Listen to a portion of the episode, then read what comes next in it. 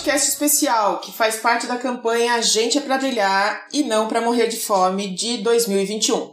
São quatro blocos programados para serem apresentados, um em cada sexta-feira do mês de outubro, como episódios individuais. Em todos eles, falaremos sobre cultivar. Na apresentação, Cláudia Violi e a idealização é de André Luzi. No primeiro episódio, Vamos falar sobre cultivar a solidariedade, assistência alimentar e o direito humano à alimentação. No segundo, o tema é cultivar a agroecologia, falando de práticas de plantio, compostagem e economias transformadoras. Na terceira edição da série, vamos cultivar a cultura política, com escolas de ação direta e ativismo alimentar. E no quarto e último episódio, o cultivar se transforma em nutrir nutrir a organização popular assembleias populares, dos coletivos, movimentos e fóruns. Fique com a gente!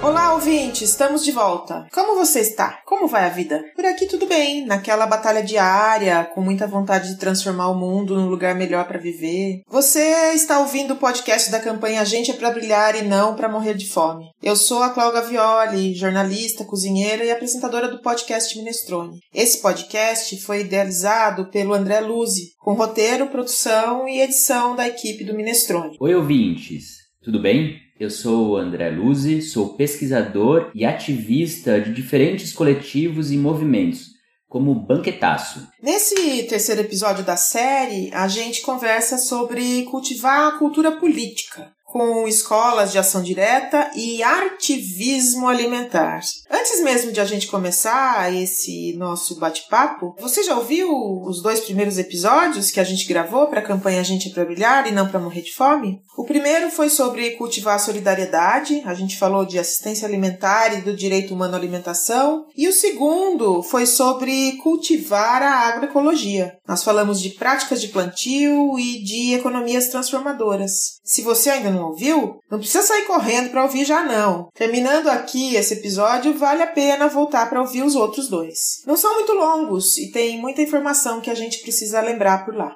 André, por que, que é tão importante a cultura política? Isso é realmente um tema que precisa estar em todos os nossos bate-papos, em todos os nossos diálogos e encontros familiares, das nossas comunidades, das nossas igrejas e do trabalho. Falar da política é desse cuidado com o comum, é o cuidado nas nossas relações e da forma como construímos políticas públicas para a garantia de direitos. Muitas vezes as pessoas torcem o nariz para falar de política como fosse aquela institucionalizada, aquela que está no campo do executivo, do judiciário e também do parlamento. Nós estamos falando desse conjunto de outro que perpassa as diferentes camadas, desde uma decisão que influencia a questão econômica do país e das relações comerciais, mas também uma decisão que tem impacto no meio ambiente e vai trazer consequências para a nossa vida no planeta. É, eu costumo dizer que a política nossa de cada dia tá na gente fechar a torneira naquele momento que está ensaboando a louça, por exemplo, para não deixar a água que foi tratada e custou dinheiro para isso e que chega nas nossas torneiras, na de quem chega, não ir ralo abaixo sem que a gente faça bom uso dela, né? Afinal, são recursos limitados, né? A água é um recurso limitado. Exatamente. Nós estamos falando das diferentes dimensões da política que passam pela nossa própria existência, nós estarmos no mundo como somos e com todas as nossa integralidade é uma forma de ser estar. A nossa forma como nos relacionamos com os outros, ela estabelece padrões, comportamentos políticos e essas também das nossas escolhas. Não à toa no ativismo alimentar nós falamos muito que comer é um ato político, beber é um ato político. Então, com certeza, nossas escolhas fazem toda a diferença. O tema desse bloco tem a expressão ativismo no título. Arte e ativismo, eu suponho. Como é que surgiu esse nome? Quem batizou e o que significa isso? Por um lado, uma das visões de muitos estudiosos sobre a política é a capacidade de influenciar no outro. A gente falava agora há pouco sobre também fazer as boas escolhas.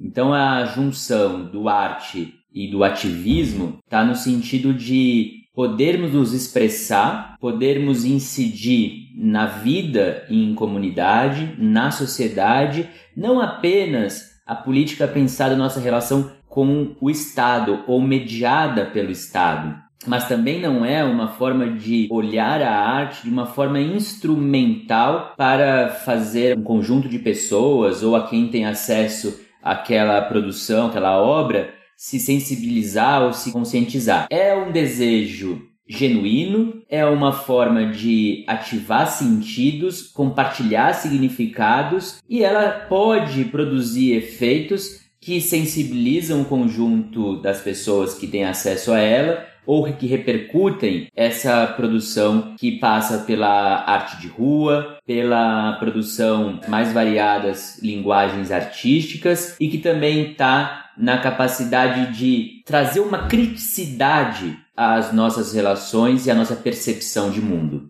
A alimentação é um direito de todos. Isso é constitucional, mas tem tanta gente no Brasil em situação de insegurança alimentar tem um jeito de cultivar uma cultura política para conscientizar as pessoas, inclusive agora falando dos representantes eleitos e também de quem votou nessas pessoas, como conscientizar como um todo sobre como é que se combate a fome? Esse é talvez aí o pulo do gato, porque nós poderíamos imaginar que um conjunto de publicitários, de pessoas do design, teriam alguns dos elementos que estão no campo dessas ciências e desse mercado e conseguem produzir formas até psicológicas de acessar a nossa compreensão do mundo e das relações. Mas nós estamos falando de uma produção de arte que está no sentido desse subjetivo, que compartilhamos sentidos comuns. É uma forma de nos expressarmos. Essa expressão, ela dá vazão a essa indignação, a esse desejo do diálogo, de desvelar. E a alimentação, ela tem tantas capacidades de trazer percepções que com isso cria encontros, criam formas de diálogos potentes. E aí que ela é transformadora. Então a cultura alimentar e esse, esse artivismo, ela não é só suporte. Essa é, é um campo importante da gente fazer atenção aqui para os nossos ouvintes, nossas ouvintes. Ela não é apenas um instrumento, ela não está apenas a favor de, mas é essa capacidade da gente, de forma eloquente, chamar a atenção para aquilo que não pode passar despercebido. E aí sim tem uma forma de experimentar esteticamente, tem uma forma de testar a criação e tanto melhor também quando a gente vê ah, essa produção artivista que transborda as fronteiras do que é já pré-concebido e parte também das experiências coletivas ou comunais. E aí a gente volta àquele primeiro ponto da nossa conversa que é mudar desde baixo, mudar a nossa forma de se socializar e que com isso, mudando a sociedade, a gente muda o Estado e muda nossas relações econômicas. Para quem quer se envolver com a questão do artivismo alimentar, quais são, em linhas gerais, os mais comuns? Como é que se faz para se envolver com isso, para participar? Aqui passa por um elemento basal da nossa existência humana, porque fazer cultural é estarmos e nos interagirmos e todos nós nos comunicamos com as diferentes formas de expressão. Então, ela pode ser na forma do stencil, pode ser um cartaz, pode ser uma performance, pode ser uma forma de estarmos em público passando uma mensagem dramatizada ou ela pode ser de forma gráfica. Os usos mais diversos e abundantes, massivos das tecnologias também é um espaço muito potente de cocriação e também tem uma forma que é muito fluida e rica porque ela não está aprisionada. É a capacidade também da gente poder ir criando a partir daquela mensagem inicial do artista ou do coletivo de artivistas. Ela vai se reproduzindo e se recriando nessas interações tantas que fazemos ao recepcionar essa obra e com isso produzir uma outra mensagem. Ela inclusive desloca aquela nossa ideia antiga de comunicação entre o emissor da mensagem e o receptor da mensagem. Agora ela está muito mais espraiada e todo mundo pode recepcioná-la e poder ressignificá-la e colocá-la no mundo de novo, buscando essa incidência para transformação política, transformação da sociedade. É um campo de ação direta, é alimentação em movimento, é alimentação chegando nas diferentes pessoas e acionando inclusive diferentes sentidos. Ela é muito sinestésica também, né? ela vai acionando diferentes sentidos, assim como o próprio ato de se alimentar nos favorece. E há até quem faça do próprio alimento o meio para fazer arte, né? Não estou falando só de chefe de cozinha ou de cozinheiro, né? Estou falando dessa arte para ser vista, para ser sentida, para ser cheirada. Existem alguns movimentos, né, de usar os próprios alimentos para mostrar o quanto esses alimentos podem ser de alguma maneira também o meio para que tudo isso aconteça, né? Para que toda essa integralidade que você falou aconteça. Até porque isso nos reconecta com um princípio fundamental das nossas discussões nós, enquanto seres humanos, somos parte da mesma natureza. Nós, infelizmente, nesse momento que a gente chama de antropoceno, em que coloca, infelizmente, o homem no topo da dinâmica da natureza, deve ser abolida. E quando a gente se reconecta com a natureza e somos parte delas, a gente vê a riqueza e plasticidade, poesia, a gente vê as cores abundantes em toda essa sociobiodiversidade.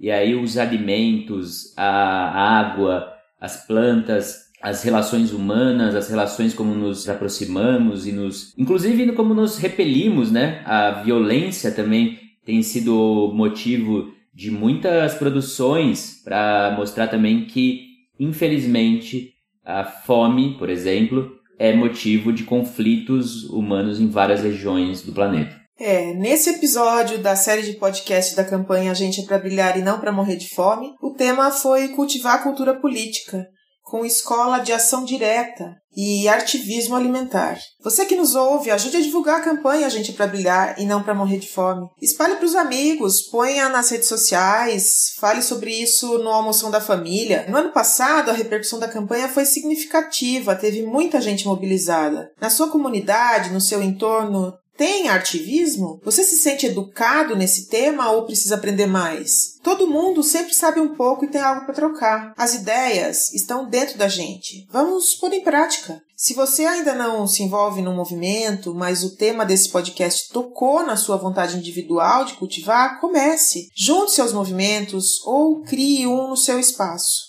No próximo episódio, a gente vai conversar sobre nutrir a organização popular. A gente vai falar sobre assembleias populares, sobre os coletivos, os movimentos, fóruns. Não vai se esquecer de ouvir, tá? Ah, e mande o link para mais gente ouvir também. Ouvir e escutar. Gente é para brilhar e não para morrer de fome.